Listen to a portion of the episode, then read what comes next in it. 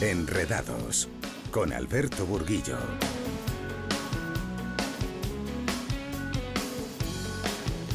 Muy buenas noches, escuchas Enredados, Onda Madrid 101.3 y 106 de la F. La realización controlando todos los aspectos técnicos, Raúl Moles. Os habla Alberto Burguillo en nombre de todo el equipo de Enredados. La Comunidad de Madrid con las nuevas tecnologías aquí en Enredados. Ya sabes que estamos contigo todos los martes de 9 a 10 de la noche si el fútbol no lo impide y de 9 a 10 repasaremos toda la actualidad tecnológica. Puedes seguirnos a través de nuestro portal en cualquier parte del mundo en www.ondamadrid.es y también te puedes llevar el podcast, descargarlo y escucharlo cuando te apetezca. Te puedes poner en contacto con nosotros en nuestra dirección de correo electrónico enredados@ondamadrid.es y no te vayas muy lejos porque comenzamos.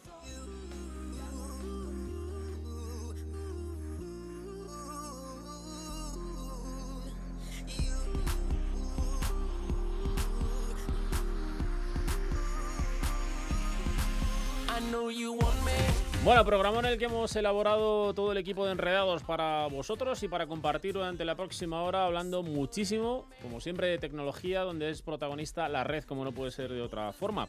Hoy vamos a abrir nuestro programa hablando de una nueva aplicación que lidera el top de aplicaciones en el Apple Store. Se trata de Lingo Kids y es una plataforma española de aprendizaje en idiomas para chavales de edad temprana que durante los próximos siete días va a mantener esta primera posición. A la vuelta de la esquina, el próximo 25 de abril, tendremos el Mundo Hacker Day. Entre otras cosas, vamos a contar en Enredados cómo es posible hackear un móvil desde una aplicación totalmente legítima. Y vamos a hablar con un responsable de la empresa Paradigma que ha elaborado un informe donde nos van a contar un dato un poco aterrador y es que el 80% de las empresas mantiene su core de negocio, es decir, la infraestructura donde se procesan donde se soportan sus procesos de negocio con tecnología obsoleta. Hoy la seguridad va a ser muy importante como casi todos los martes aquí en Enredados. Y es que, por ejemplo, vamos a hablar de esos documentos que intercambiamos, en nuestro trabajo, en nuestro entorno doméstico en el día a día. Son documentos de plataformas ofimáticas. Y vamos a ver cómo se están incrementando el número de ataques de malware a ese tipo de documentos que llevan macros. Y llevamos muchísimo tiempo hablando de lo importante que es eh, los datos de carácter personal y la gestión que de ellos se haga. Y hoy vamos a hablar con una compañía que nos va a contar que también existen propósitos de buena fe y buenas prácticas que cuidan nuestros datos y al final nos ofrecen un servicio de calidad precisamente por disponer de esos datos. Bueno, datos muy importantes los que compartiremos también con vosotros con la directora del grupo Coalición y es que nos va a dar un dato, va a compartir con nosotros un dato que se está convirtiendo en una tendencia en nuestro país. Es que la piratería ha caído nuevamente en nuestro país. Se sitúa más o menos en torno a un 9% de los productos que se consumen.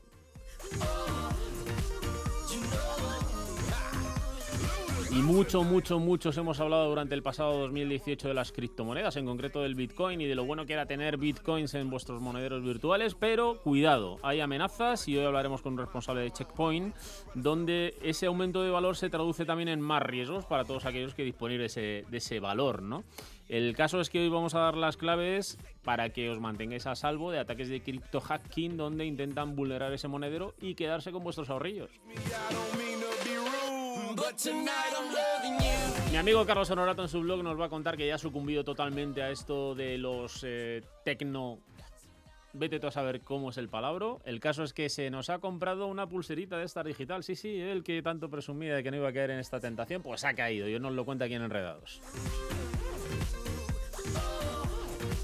Con Víctor Domingo, presidente de la Asociación de Internautas, comentaremos la noticia de la semana y es la comparecencia de Zuckerberg en el Congreso de Estados Unidos para hablar de la polémica en cuanto a los datos que la compañía Cambridge Analytics realizó esa explotación y tratamiento de datos para, bueno, pues parece que balancear el voto en favor del candidato Trump durante las elecciones presidenciales en Estados Unidos.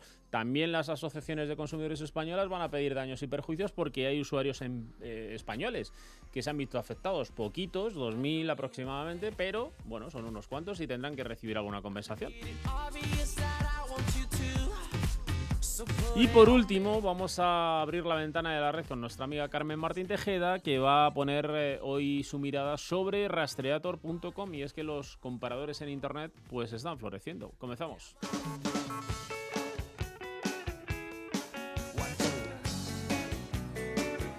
Los martes de 9 a 10 de la noche, Enredados con Alberto Burguillo, en Onda Madrid.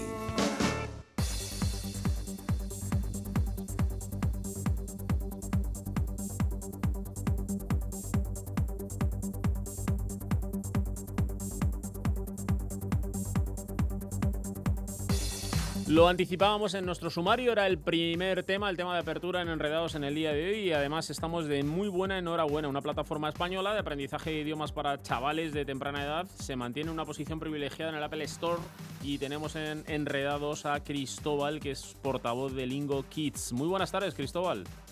Hola, muy buenas tardes, ¿cómo estáis? Bueno, pues encantados de charlar contigo, de compartir un ratito de radio y daros la enhorabuena en nombre de todo el equipo de Enredados por esa posición de privilegio que en el Apple Store pues es una referencia para todos los que usamos ese, ese portal ¿no? y descargamos aplicaciones a menudo. Sí, muchísimas gracias. La verdad es que nos ha hecho mucha ilusión. Apple nos ha hecho justamente un feature desde el viernes pasado. Nos está destacando en portada y la verdad es que el número de usuarios que tenemos eh, en España, principalmente en nuestro, nuestro principal mercado, está creciendo muy bien ahora mismo. En este caso, además, eh, el estar en posición de favoritos durante toda esta semana, pues le da mucha, mucha visibilidad a vuestra aplicación, pero es que de lo que hay que hablar en este caso es que, bueno, pues eso es el premio a un trabajo bien hecho donde hay una aplicación que fomenta el aprendizaje de un idioma, en este caso del inglés, para nuestros chavales, ¿no? Mm, yo creo que sí, efectivamente. Premio al equipo, el trabajo que están haciendo aquí, que es estupendo, y la verdad es que está ayudando a muchísimas familias ahora mismo. Ya casi este, son cuatro millones de familias en todo el mundo que utilizan Lingo Kids para que sus niños aprendan inglés en casa.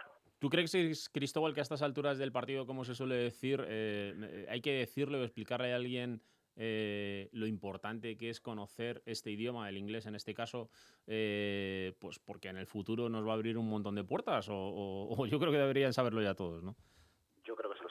ya, pero vamos, si no lo repetimos, es fundamental. La mejor edad para aprender un segundo idioma, cuando son pequeñitos, cuando mejor están preparados para aprender el idioma. Y nuestra intención es justamente que lo aprendan de forma natural. Igual que aprenden el castellano cuando son pequeñitos, pues que aprendan inglés de forma paralela. Oye, Cristóbal, ya vamos a aprovechar, ¿no? Y no solamente eh, conversar contigo para felicitarte, sino también para que nos cuentas eh, por qué tenemos que instalar Lingo Kids y empezar a usarlo en nuestros dispositivos móviles, ¿Cuál es la diferencia entre otras aplicaciones que también facilitan el aprendizaje de otro idioma? Sí, pues yo creo que, o sea, la principal diferencia con nosotros es que no, no, no lo asumimos como que es un juego o que es una aplicación, sino que buscamos es realmente eh, ayudarte a que tu niño aprenda inglés y lo hacemos con un servicio completo. Entonces, sí, efectivamente es algo que te bajas, una aplicación donde es una plataforma de contenidos, los padres se suscriben, pagan una pequeña cuota mensual y tienen acceso a todos los contenidos que desarrollamos tanto nosotros internamente como que licenciamos terceras partes. Eh, tenemos acuerdos con Oxford University Press, con la BBC, con varias empresas más.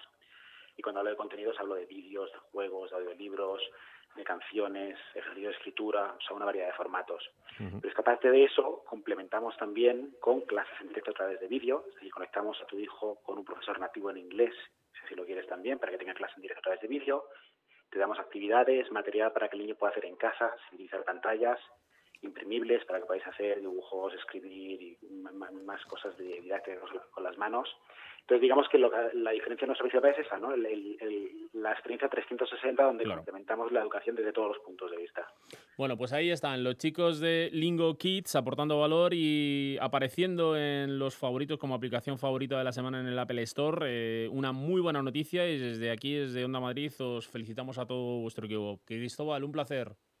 Muchísimas gracias. Muchísimas gracias también. Un abrazo. Hasta luego.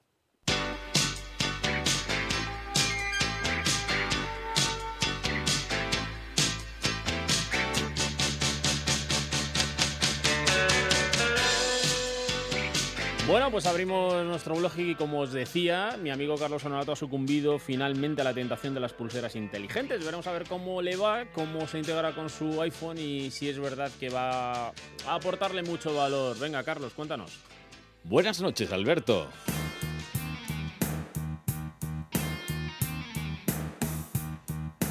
La verdad es que sí, que sí, que he sucumbido a la tentación de la pulsera inteligente. Ay, más conocidas como pulseras de actividad.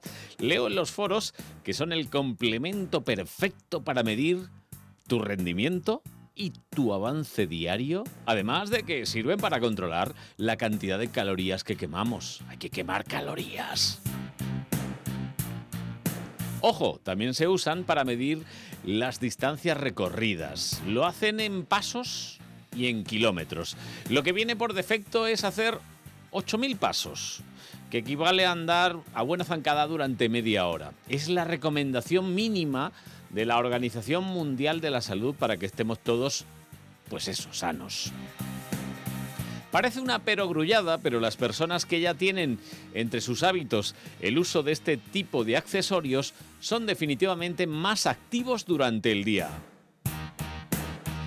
Que sí, que te obligas a moverte más para cumplir tu objetivo diario. Eso al menos dicen los médicos, que nos piden a todos que hagamos más actividad física y que dejemos el tabaco, el alcohol y siguiendo con las obviedades, es muy efectivo marcarse una meta diaria y contar con esta tecnología, que es muy barata, teniendo en cuenta todos los parámetros que guarda. Guardaditos quedan a diario los historiales de pérdidas de calorías y el consumo pues, de las calorías, de las mismas, claro. No son las mismas siempre, pero te lo tengo que confesar, a mí por lo que me ha entrado el gusanillo de comprarme esta pulsera inteligente es por el control de las horas de sueño, sí, el porcentaje y los minutos de sueño profundo, el porcentaje y los minutos de sueño ligero. Incluso mide cuando te levantas a beber agua o vas a cambiarle el agua al canario. La aplicación que uso en el móvil me felicita cuando me acuesto temprano. Según ellos, a las 10 de la noche es la hora ideal, así que ya sabes, acaba el enredados y para la cama. Hasta ahora la nota más alta que he sacado, porque esto es otra, que es que te pone nota diaria de tu sueño, ha sido un 88 sobre 100. No está mal, ¿eh? No está mal.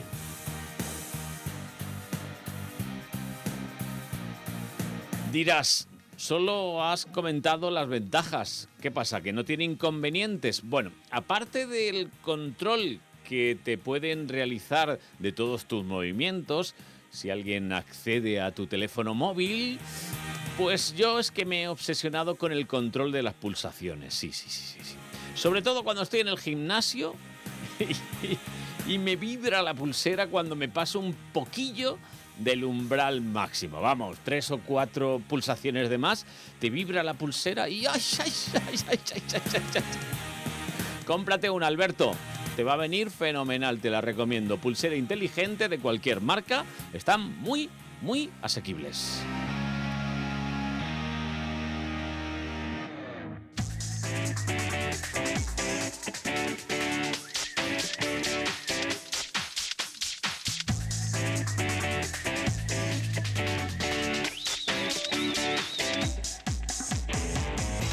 Sabes cómo el mundo de la ciberseguridad va derivando en los últimos meses, yo diría en los últimos años, en diferentes ataques masivos. unos tienen muchísima relevancia, otros no tanto. Seguro que muchos de vosotros ya eh, habéis oído hablar últimamente acerca del WannaCry, de diferentes amenazas de ransomware y luego filtraciones de datos en diferentes redes sociales. y gracias a gente como Ángel Ochoa, responsable de Mundo Hacker Day, pues eh, se lanzan, se lanzan, se fomenta el compartir el conocimiento y tienen lugar eventos como en nuestra ciudad el próximo 25 de abril, el Mundo Hacker Day 2018.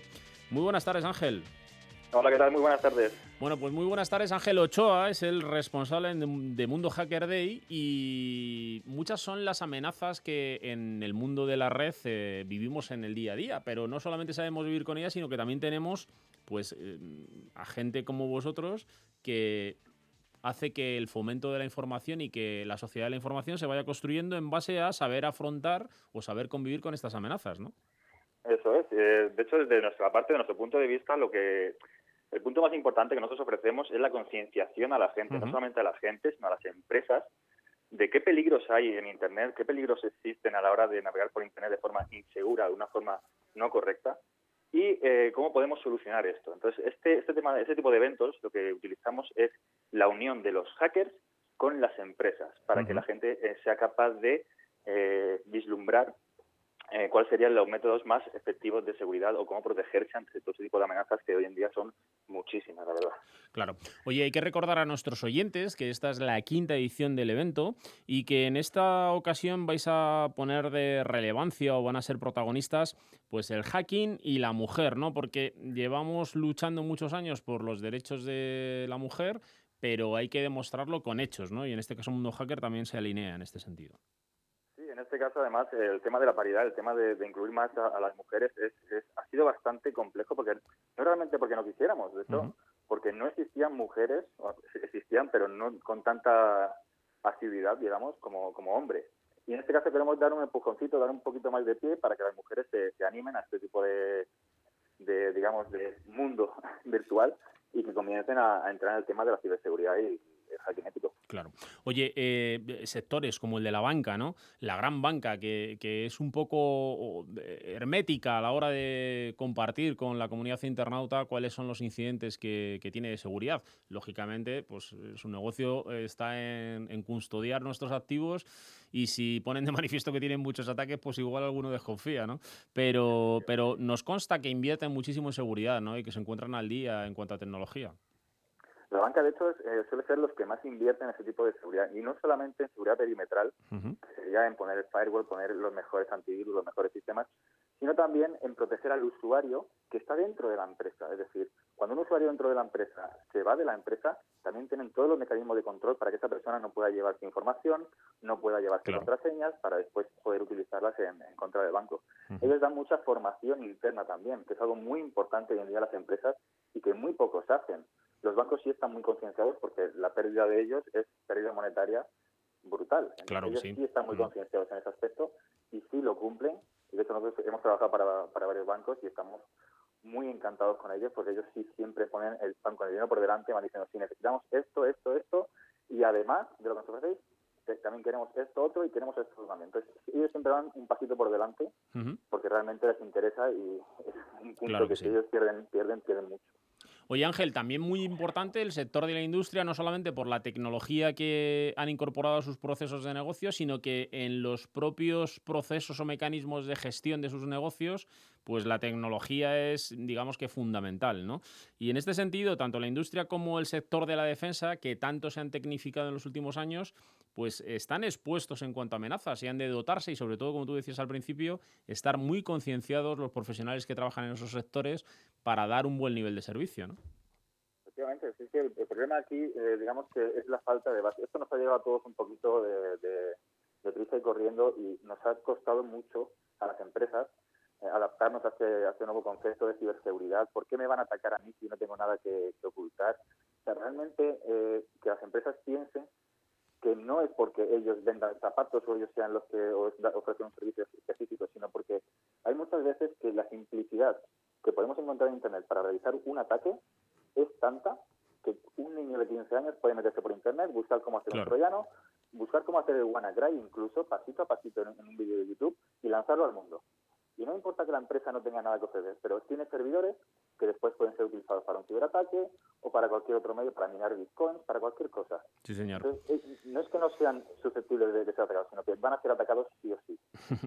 bueno, eh, para terminar, el mundo que nos ha tocado vivir, en este caso, em, em, va a una deriva en la que afortunadamente todo va a estar conectado. Coches conectados, em, gadgets conectados, juguetes de los chavales conectados, es decir, vamos a tener información en tiempo real de cualquier dispositivo con el cual podamos interactuar. Y esto hace que también tengamos que elevar el nivel de seguridad, no solamente comprar un coche que tenga toda la tecnología del mundo y que nos permita estar conectado a las redes de él y disfrutar de todo tipo de información al respecto del propio vehículo, sino que también habrá que incorporar mecanismos de seguridad para que la gestión del acceso a los datos que eh, va a facilitar al usuario, pues sea eso, solo para el usuario, ¿no?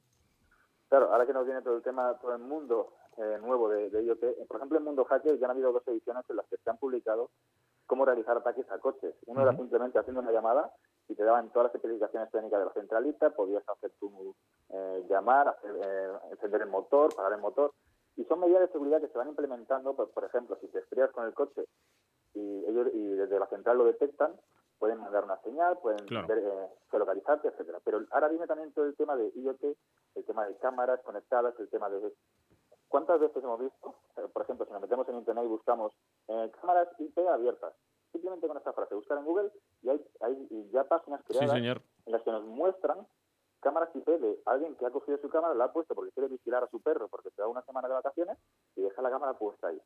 Esta cámara puede ser utilizada tanto para vigilarte como, por ejemplo, para tomar el control de ella y luego hacer ataques de nación de servicio o ataques de cualquier tipo a, una institución pública, a una empresa, a cualquier sitio. Entonces, el proteger ese tipo, no solamente comprarlo, sino saber cómo protegerlo, poner una contraseña robusta, ponerle una, una protección, un firewall, algo por el estilo, es la concienciación que hace falta a la gente que está poniendo estos dispositivos sin ningún tipo pues yo creo que con eventos como el que se celebra el próximo 25 de abril, Mundo Hacker Day 2018, ese factor, el de la concienciación, se extiende poco a poco y hace que seamos una sociedad cada día un poquito más segura.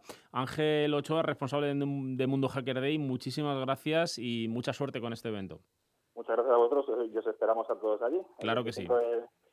Perfecto, pues muchísimas gracias. Un abrazo, hasta luego. Un abrazo, hasta luego. Enredados con Alberto Burguillo. En Onda Madrid. Ven a vivir el nacimiento de un éxito mundial.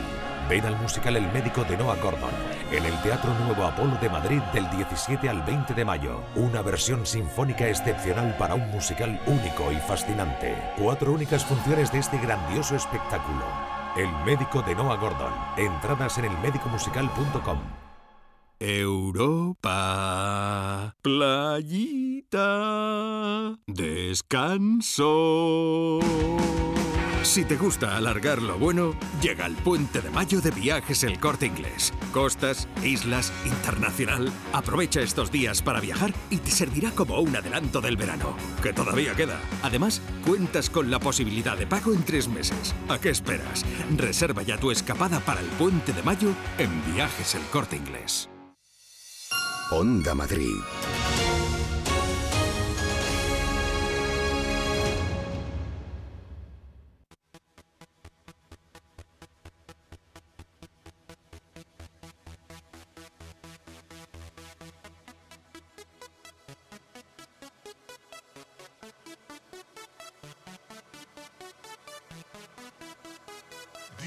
Pues ya lo comentábamos en nuestro sumario, es que los ciberdelincuentes lo que hacen es aprovechar cualquier resquicio que haya para intentar obtener o robar datos valiosos de vuestros documentos a través de pues ingeniosos malware, ¿no? Y hoy en Enredados queremos que alguien que tiene mucho conocimiento y que es un profesional de este sector, el de la seguridad, Guillermo Fernández, que es responsable, ingeniero experto en seguridad para el sur de Europa eh, de la compañía Watchword, pues comparta con nosotros cuál es realmente este tipo de ataques de malware que estamos recibiendo y cómo protegernos. Muy buenas tardes, Guillermo. Hola, muy buenas tardes, encantados a todos. Bueno, pues encantado de recibirte aquí en la sintonía de Onda Madrid, en la casa de todos los madrileños. Y claro, eh, el objetivo de los malos, entre comillas, es obtener nuestros datos para, para obtener un beneficio a cambio, ¿no? Pero habéis detectado también vosotros en haciendo análisis que cada vez en software de ofimática que utilizamos habitualmente para, para generar documentación, pues están sucediendo ataques ¿no? a documentos y esto lógicamente pone en riesgo la información que manejamos en el día a día. Correcto, correcto. Al final, ¿no? Lo que, lo que hay que pensar es que ellos lo que intentan es rentabilizar, ¿no? Y obtener el mayor rédito con el menor esfuerzo posible, ¿no? Para ganar dinero. Entonces, en cierta manera, lo que ellos tratan en estos casos es que, bueno, la, la forma más sencilla de poder, eh, pues, pues engañar a mucha gente es enviarle en un, en un correo, en un fichero adjunto, un documento de Office. Ese documento de Office en muchos casos, ¿no? Por ejemplo, pues la gente pues abre un Excel, abre un Word, abre este tipo de documentos que ellos se fían y al abrir ese documento es donde se encuentran, ¿no? Pues que les infecta el ordenador. ¿vale? Y es cuando ya pues hablamos de todo lo que estábamos comentando, ¿no? Desde cifrar el ordenador para pedirles un rescate o robar información, etcétera, etcétera.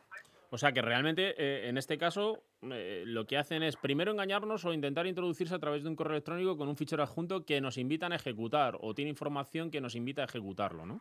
Claro, claro. Pensad ¿no? que el 80% del malware ¿no?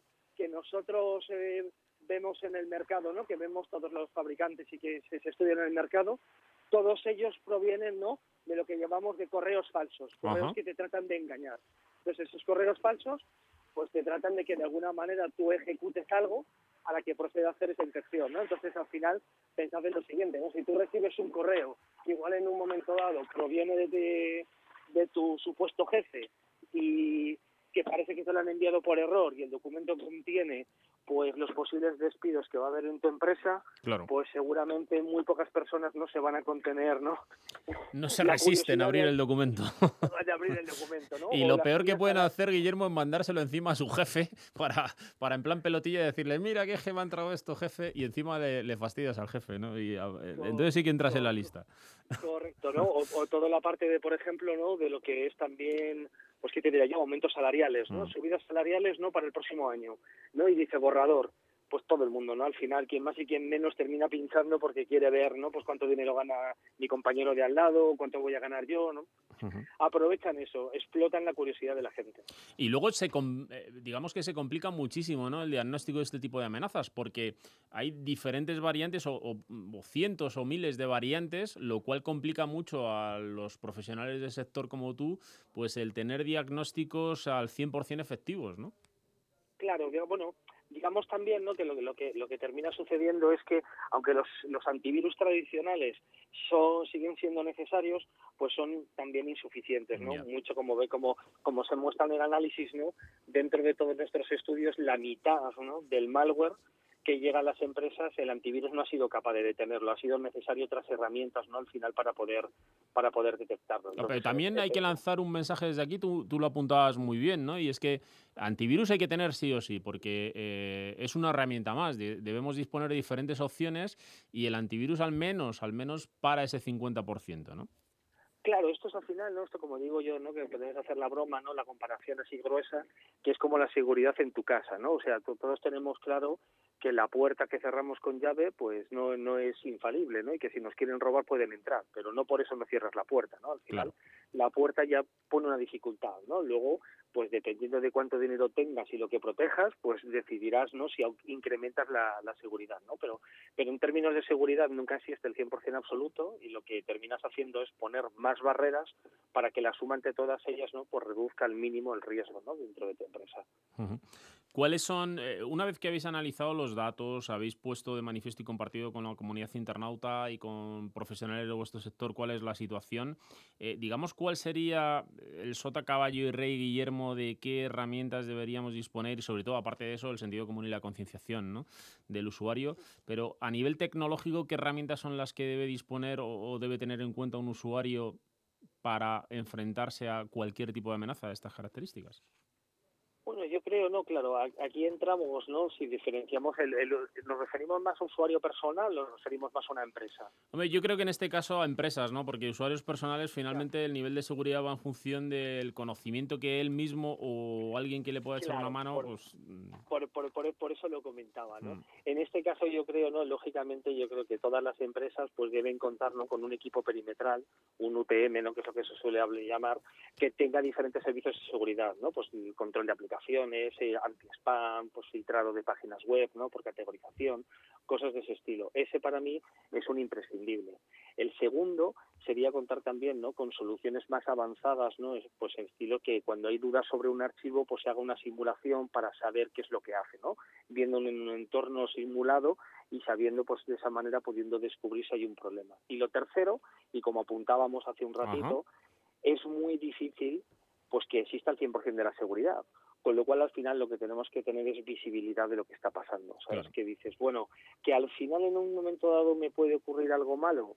Puede ser, pero que lo detectes muy rápido, para que el daño sea lo mínimo posible. ¿no? Entonces, también es otra de las partes que mucha gente descuida, ¿no? la parte de lo que es la visibilidad. Y ese es un dato, el de la visibilidad, que me encanta que lo hayas citado, porque es importantísimo que los usuarios finales se conciencien y que compartan eh, sensaciones en el momento que experimenten que su ordenador está digamos, sufriendo un cambio de comportamiento, que han ejecutado un, fichero anexo que, realmente no ha tenido el resultado esperado y se han encontrado con otra cosa, o le aparecen diferentes ventanas, o se le reinicia el equipo y demás. Y que cuanto antes lo comparta con su área técnica o su área de seguridad si tiene, porque esto puede hacer que la mitigación del problema no vaya a mayores y se tomen medidas cuanto antes, ¿no?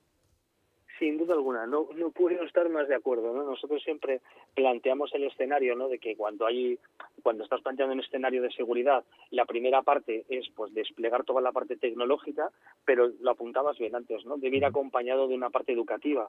Y hay que romper, hay que romper esa barrera en el que la gente siente vergüenza por haberse visto, no haberse haber sido víctima de un engaño, ¿no? Ellos al final cuando preguntas y, lo ves en las herramientas y dices, bueno, el, usuario que ha producido la infección ha sido este determinado, ¿no? Y él le preguntas y él niega por activa y por pasiva que él haya pinchado en ningún correo, que haya abierto nada y ha sido todo mágico, ¿no? Y que se ha producido la infección, ¿no? Porque, porque siente, pues, ese miedo a que alguien le riña, a que se tenga un problema dentro de la compañía, ¿no? A la, la vergüenza.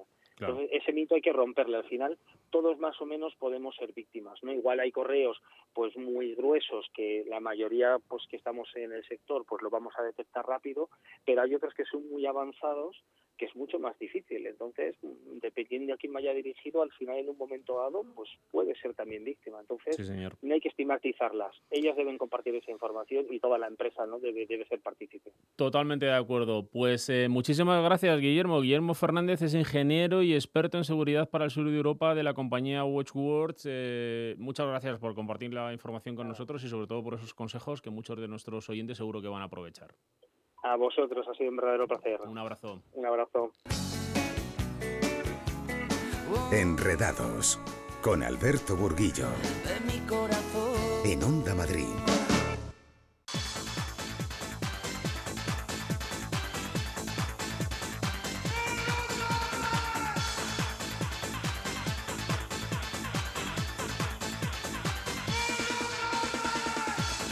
Bueno, pues muy buenas noticias porque se nota que algo se mueve en el consumo de contenidos en nuestro país. En España parece que cada vez se accede a menos contenidos ilícitos y para hablar de este tema, de su razón de ser y de por qué están ocurriendo estos datos tan positivos, pues tenemos con nosotros a Carlota Navarrete, directora de la coalición. Muy buenas tardes, Carlota.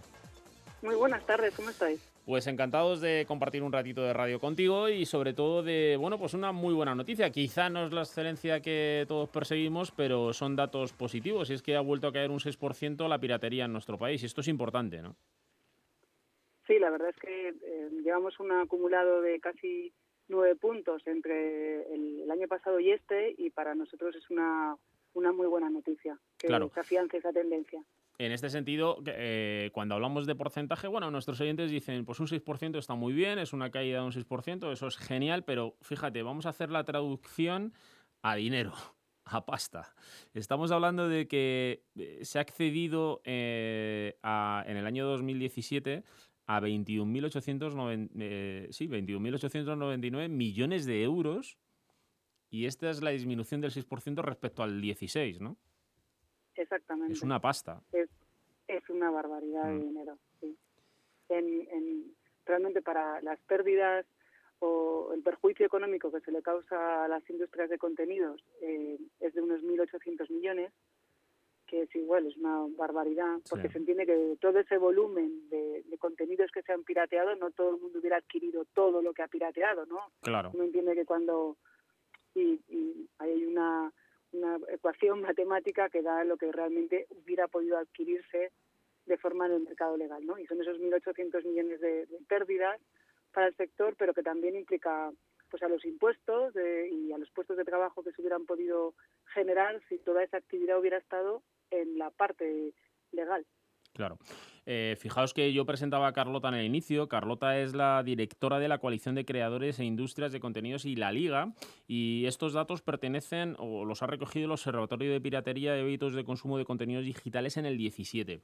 Pero hay muchísimos datos alrededor de todo esto que estamos comentando, Carlota, que, si uno, eh, me estoy dirigiendo en este momento a nuestros oyentes concretamente para que piensen un momento y por un lado les hemos hablado de cifras, de porcentaje y luego de, de impacto económico, pero hay otros datos importantísimos, ¿no? Y es, por ejemplo, el empleo que se podría generar si consiguiésemos disminuir la piratería, ¿no? Eh, hay un impacto directo en el empleo, ¿verdad, Carlota?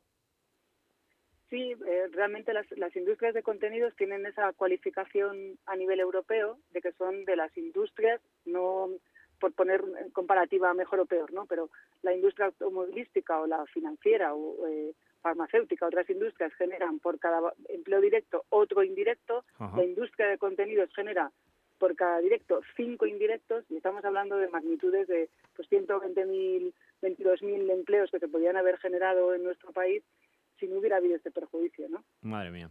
En un momento en el que demandamos precisamente ¿no? capacitación de, empleo cualificado en, sectores estratégicos, eh, eh, como es este, ¿no? que, para, la población joven, por ejemplo, es un, son nativos digitales y todas estas todo este espacio digital pues tienen pues, de alguna manera de serie ya una serie de, de capacidades eh, innatas. Claro. Luego hay otro concepto muy importante y es que siempre que nos hablan de Hacienda, al final se nos ponen los pelos de punta, pero todos tenemos que pensar que gracias a la recaudación que se realizan desde, desde Hacienda en este caso, pues, eh, pues se pueden hacer cosas, ¿no? Y esas cosas al final son hospitales, son carreteras, son dotar a nuestro país instituciones de servicios como la educación o la cultura, eh, la sanidad, vamos, cosas que usamos en el día a día, ya digo, y que lógicamente el consumir piratería hace que las arcas públicas pues tampoco, tampoco se beneficien de esos ingresos, ¿no? Eh, por lo tanto, nos estamos dañando a nosotros mismos en este caso, ¿no? Sí, tienes toda, toda la razón, ¿no? Es una siempre es una reflexión que, que uno piensa cuando defrauda Hacienda, ¿no? Eso decíamos, Hacienda somos todos, pues esto también es un poco el, mismo, la misma realidad, ¿no? Cuando tú comercias en el ámbito legal, pues es verdad que no vas a poder generar un puesto de trabajo que tenga una cotización de IRPF, no vas a poder tener un IVA, no vas a poder tener eh, una seguridad social desempleado tampoco, y, y, en el fondo te estás quitando recursos a ti mismo. Pues el, año pasado, este año no hemos hecho esa estimación exacta, ¿no? Eh, pero perdíamos, eh, se dejaba de ingresar 575 millones. Es que en los últimos seis años son 3.000 millones. Eh, cuando estamos viendo que, que, por 50, 60 millones en los presupuestos se pueden abrir plantas de hospitales, ¿no? Mm, Hacíamos una estimación con, con, becas Erasmus, ¿no? Decíamos, con el presupuesto de 400 millones damos 200.000 becas Erasmus. Pues oye, pues ¿no? Que, siempre, claro, siempre que hablamos de estas cifras que quedan muy bien, hay que intentar uno llevárselas a la realidad y buscar alguna aplicación práctica donde pueda decir, ostras, pues es verdad, ¿no? Fíjate el daño que estamos haciendo a otros sectores e incluso en el sector público en la recaudación de impuestos, pues al reparto que se hace equitativo en en comunidades autónomas y luego nos va llegando poquito a poco, ¿no? En ese goteo a, lo que usamos en el día a día nosotros mismos. Pero en fin. Exactamente. Hmm. Eso es lo que hay, que hay que trabajar en esa concienciación, que yo creo que siempre que intentemos sensibilizar al usuario final en cuanto a la repercusión en algo práctico, eh, acaba viendo el ejemplo muy claramente, ¿no? Porque si no la abstracción uno acaba... Hmm. Vosotros, tenéis una labor fundamental. ¿eh? Eh, yo siempre os, agradezco que, que tengáis el espacio en mi programa para poder trasladar estas, estas reflexiones porque, porque es fundamental el, el que desde los medios de comunicación también se haga sí, eh, mm. a, la, ciudadanía, a, todo el mundo, eh, el, caer en, esta, en, estos temas, porque quizás no lo ven, ¿no? Cuando uno está en casa y dice, qué bien, voy a verme el último capítulo, me lo voy a... Pues, realmente con la oferta legal asequible que hay, o con...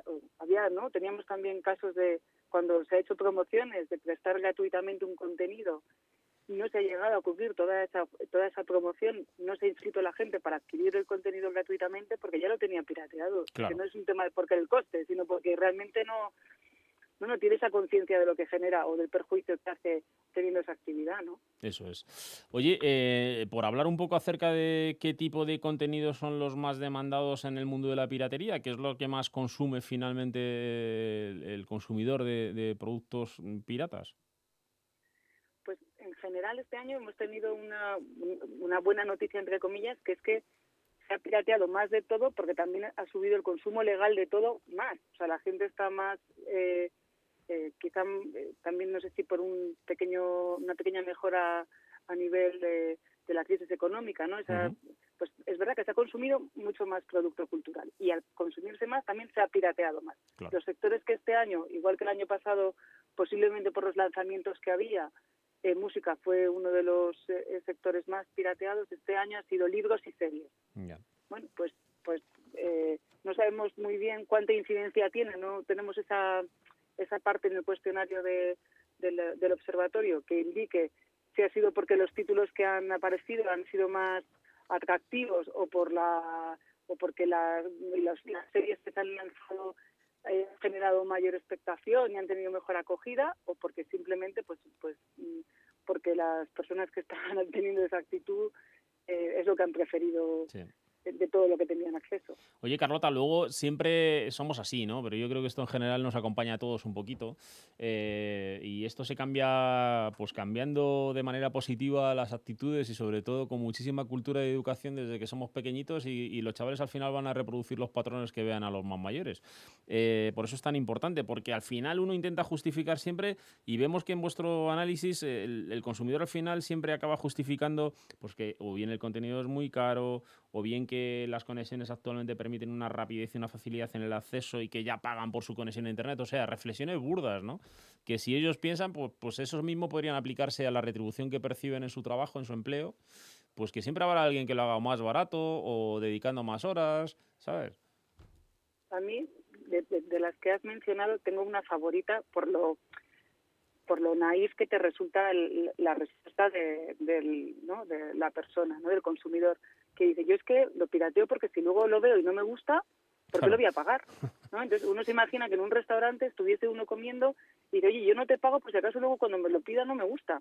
O cojo este coche y no te lo pago porque si luego no me gusta cómo va, oye, pues ya te lo, ya te lo pues no te lo pago. a nadie se le ocurriría en ningún producto decir que uno hace ese tipo de, que lo adquiero legalmente por si acaso luego no me va a gustar el contenido. Bueno, tú si lo quieres adquirir, lo adquieres con el riesgo de que te pueda gustar o no, infórmate o lo que sea, ¿no? pero pero más que en esa tendencia que pasa con como, como el precio, me parece muy caro, ¿no? O con el fútbol, que dicen los futbolistas ya ganan demasiado. ¿Qué pasa en la mayoría de los productos? Si tú a un consumidor le dices, tengo unos tomates a precio cero y tengo unos tomates a precio 0,50 céntimos, que es baratísimo, claro. le sigue pareciendo que le sigue pareciendo caro comparado con que se lo puede llevar a cero. O sea, siempre a precio cero, cualquier precio te parece caro. Claro. Pero lo que nos parece, perdóname, no, no me entretengo mucho, eh, es que la pregunta que tiene más eh, responsabilidad para todos es en la de que yo lo hago porque no, primero porque no me pasa nada si lo hago, que es donde nosotros pedíamos a la administración y a todos los, eh, actores privados de pues hagamos que pase algo, aunque sea que tenga una un mensaje de esto que estás haciendo no está bien. Digo, porque si él lo hace porque no pasa nada... Que eso está muy bien, pues ¿eh? Eso está muy bien o bien, o bien eh, lo hago porque no pienso que no perjudica, con lo cual esforcémonos más del sector desde luego autocrítica y por parte de la administración también en que se sepa que sí que perjudica a alguien, porque si uno no sabe que está haciendo algo que está mal es como eh, pedir responsabilidad porque aparques en un sitio que no tienes un cartel que dice no se puede aparcar. Si yo veo que no se puede aparcar y aparco, pídeme, exígeme responsabilidad, pero si yo no lo sé es como lo de reciclar o o no fumar en los espacios públicos. Hmm. Pues llega un momento en el que te dan los límites donde tú te tienes que mover en una conducta cívica.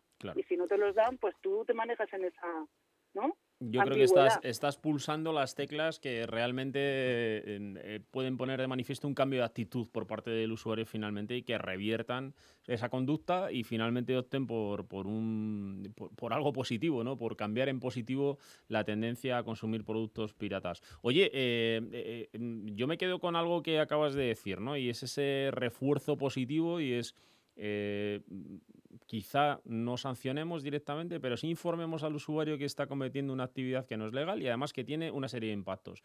Y se le pueden enumerar una serie de impactos como es el de la recaudación, impuestos, empleo directo, eh, en definitiva.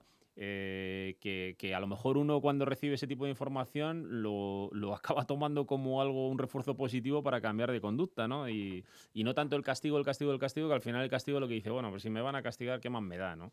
Yo sigo consumiendo e intento ocultarme a través de un proxy o a, través de otro tipo de conexiones. Bueno, más cosas...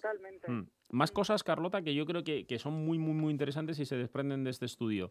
Eh, eh, también nos gustaría saber cómo nos situamos o cómo cómo nos comparamos con respecto a nuestros iguales. Es decir, en el contexto de la Unión Europea, eh, ¿cómo están el resto de países de la Unión o cómo estamos nosotros respecto a ellos?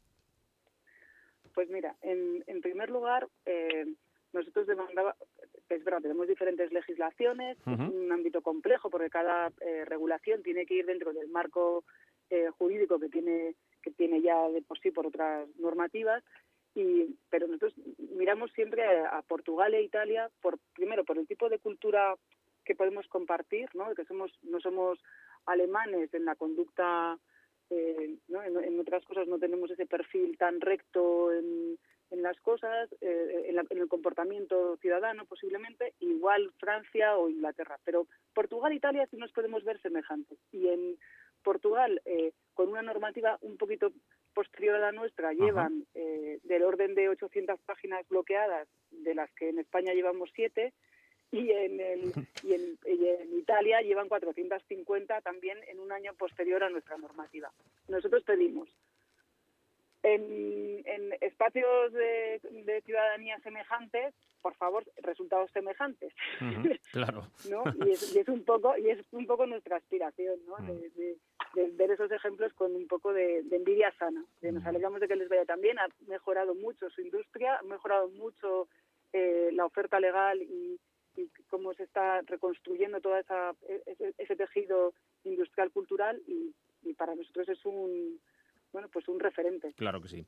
Oye, eh, ya para finalizar, no te robamos mucho más tiempo. Eh, que, aparte de esas medidas de refuerzos positivos y todo esto que hemos compartido contigo, que, me encantan las propuestas que has lanzado, eh, el usuario, ¿cómo ve, cómo finalmente la comunidad internauta ve la eficacia de esas medidas? Es decir, ¿creen que los propios internautas que por bloquear los accesos a estos sites eh, que ofrecen estos contenidos son más efectivos o, o, seguimos alejados de esto de la educación, concienciación y demás que, queda ahí siempre en el no, Aquí, fíjate, en, esta, en esta eh, edición nos ha sorprendido porque ha seguido aumentando. Ya pensamos que teníamos un porcentaje se le ofrece una serie de dentro de la encuesta una serie de medidas que, que podría elegir y para mí tiene aquí tiene la uno de los síntomas de que está bien hecha la encuesta, porque el, usuario lo primero que hace es autodescartarse de cualquier medida. O sea, el usuario dice que es un poco, ¿no? que yo me digo como, como si fuese de, del lazarillo, ¿no? Es un poco pícaro. Dice, no, no, yo lo que veo peor como medida menos eficaz es que me sancionen. Y dices, hombre, qué bien, lo tienes clarísimo. tira contra el de los contenidos. claro, y dice, dice, no, a mí que, lo que sí que es verdad es que dice, como en cualquier otro papel, o sea, en cualquier otro eh, espacio eh, público del ciudadano, dice, a mí que me lo resuelvan. Entonces yo lo que quiero es que si esto no si esto no está bien, a mí no me dejes acceder a esto. ¿Y cómo no me dejas acceder a esto? Bloqueando el acceso a la página. A mí si no puedo si no puedo entrar en esta página porque no vende productos farmacéuticos legales, porque no obtiene juego online eh, seguro, porque tengo eh, porque esta página tiene determinados contenidos de, que afectan a los derechos de la infancia, que no debo acceder, no me dejes acceder a ella y, yo me quito el problema de tener que diferenciarlo. ¿Qué han dicho también que tiene relación con esto? Lo primero, lo que yo prefiero es que me quites estas páginas de en medio, que alguien me las quite, que la administración me quite, que si yo no puedo hacer esto, que no me deje hacerlo, para no tener yo la responsabilidad de tener que hacerlo. Dos, eh, si, si como yo tengo dificultades, porque dice la mitad de los usuarios que tiene dificultades para distinguir qué es legal y qué no, que nosotros teníamos quizá la estimación de que podía haber más gente que supiera diferenciar las páginas, pero, pero dicen que no tienen la seguridad de saber diferenciarlas, que ven una página y que tiene tan buena pinta que no sabes si es ilegal o no, que piensan que está bien. Eh, entonces, ¿cómo va a estar esto si tiene aquí todos los logos de marcas reputadas anunciándose? ¿Cómo esto va a ser ilegal? Pues a la gente le choca que tengan tan buena sí, pero, pero muchas veces, tú, decías antes lo de la picaresca, muchas veces somos muy pícaros, ¿no? Y bueno, decimos, venga, si está muy bien montado. Sin duda, sin duda, pero aún así dice, pero venga, si en el momento en el que tú ya me dices que esto no tengo que cortar, es como lo yo pienso, como lo de como lo de fumar o el carne por puntos, con la copita o la cerveza en el coche. Oye, si tú me dices que me vas a quitar el carne si yo me tomo una cerveza, yo me dejo de tomar la cerveza ahora mismo porque yo lo que necesito es el carne. Entonces, ¿no? Eh, eh, pues esto es un poco para nosotros la reflexión de si, la ciudadanía actúa hasta donde tú le permites actuar. Y si quiere que, y si, y si te está pidiendo o dice que él prefiere que, decidas tú por él y que si no puede estar, que no esté ahí para que no tenga que, que hacer ese esfuerzo, pues pongámoslo fácil. Claro, poquito a poco. Eh, Carlota, en este sentido también Mm, lo, recogéis ¿no? En, la información que habéis compartido con nosotros, pero es importantísima la colaboración entre toda la comunidad que genera contenidos y por lo tanto también que esa colaboración con los proveedores de servicios de comunicaciones sea muy estrecha y vayan en la misma línea con objetivos comunes, porque al final pues hay mucha sinergia ¿no? y van a salir beneficiados ambos sectores. Totalmente, mm. totalmente. Es fundamental y aquí hay eh, somos muchas las partes que estamos interviniendo en esa, o sea, no llega a tu casa eh, la oferta pirata eh, de forma... Por ciencia infusa, ¿no? ¿no? llega así. Claro, por ciencia infusa no llega, ¿no? Todo el mundo sabe las ventajas de, ¿no? Y ellos mm. mismos ven reflejados en, en, que las son más competitivas las operadoras que tienen paquetes de contenidos y que el usuario a la hora de elegir operadora se detiene en qué contenido se está ofertando. O sea, que para ellos es un valor añadido también. Yo creo que eso también ha cambiado en estos últimos años, el que ellos tengan también, sean propietarios de contenidos y, eso va a hacer que, necesariamente tengamos que cooperar. Y yo creo que el, clima ahora mismo es, optimista. Qué bien. Bueno, pues eh, la verdad que ha sido un placer. ¿eh? Yo me quedaría hablando todavía un ratito más, pero poco a poco me van empujando el resto de contenidos y lo tenemos que dejar por hoy. Carlota Navarrete es directora de la Coalición de Creadores e Industrias de Contenidos y la Liga. Muchísimas gracias por haber aceptado la, la propuesta de compartir un ratito de radio con nosotros esta tarde aquí en Onda Madrid. Un abrazo. Un placer para nosotros. Muchas gracias. Hasta luego.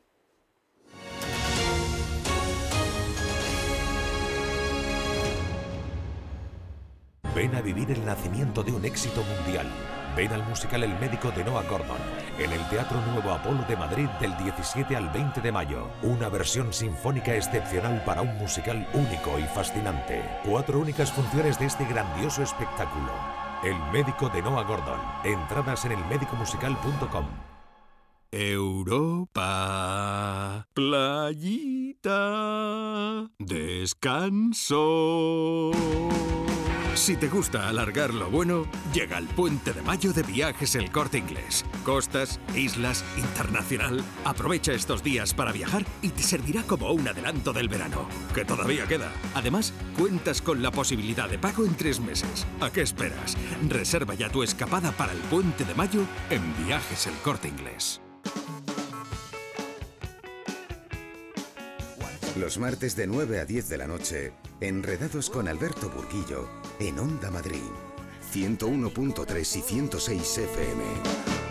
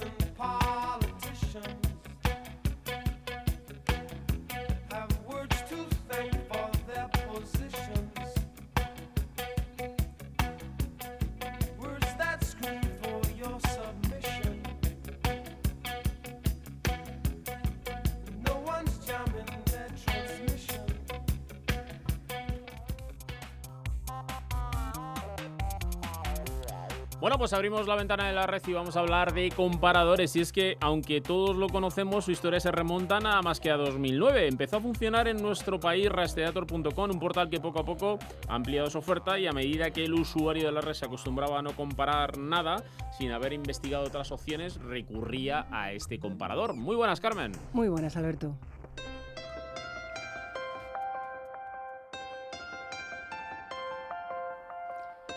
Hace ya casi una década llegaba a España rastreator.com, un portal que tenía el objetivo de ayudar al usuario con algo que a veces es bastante complicado, escoger entre los diferentes seguros de coche.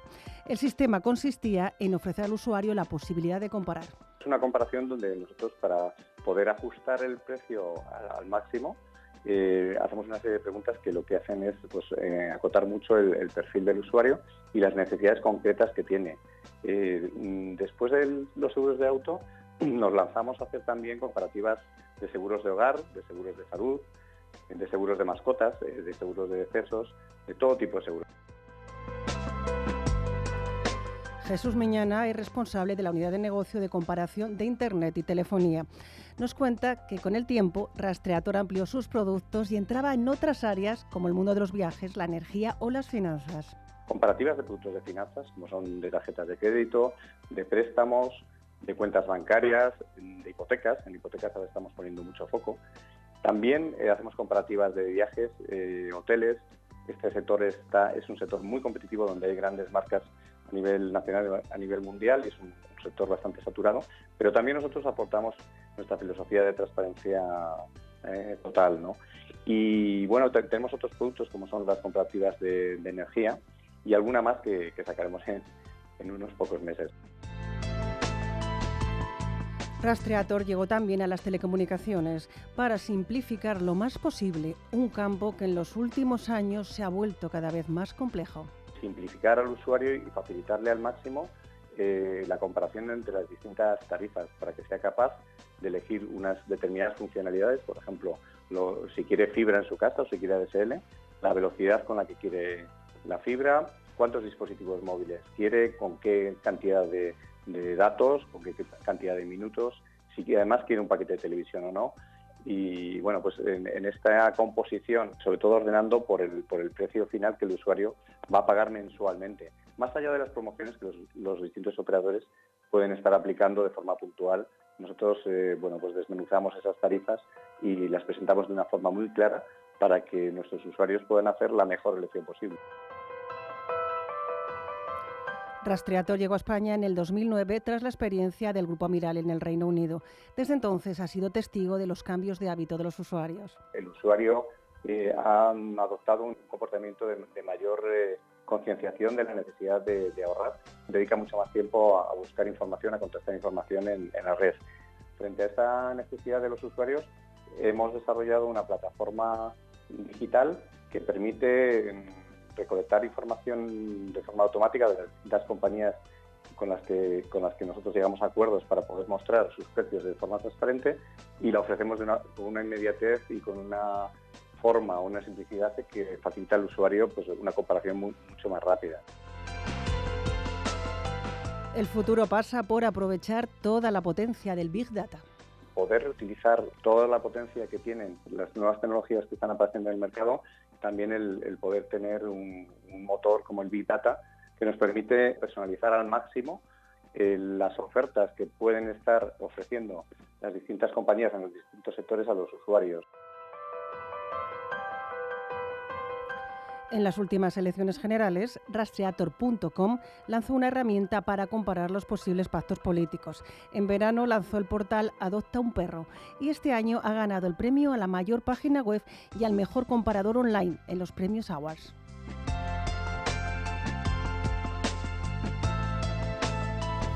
Bueno amigos, pues la verdad que hemos eh, llegado al final, ha sido un programa intensísimo, pero el martes que viene estaremos nuevamente aquí para compartir eh, tecnológicamente hablando lo que es y la semana. Si queréis compartir con nosotros más cositas, ya sabéis, atrapados ondamadrid.es nuestra cuenta de correo electrónico. la realización ha estado Raúl Mole, recibe un saludo de Alberto Burguillo en nombre de todo el equipo de Enredados. Hasta el martes amigos.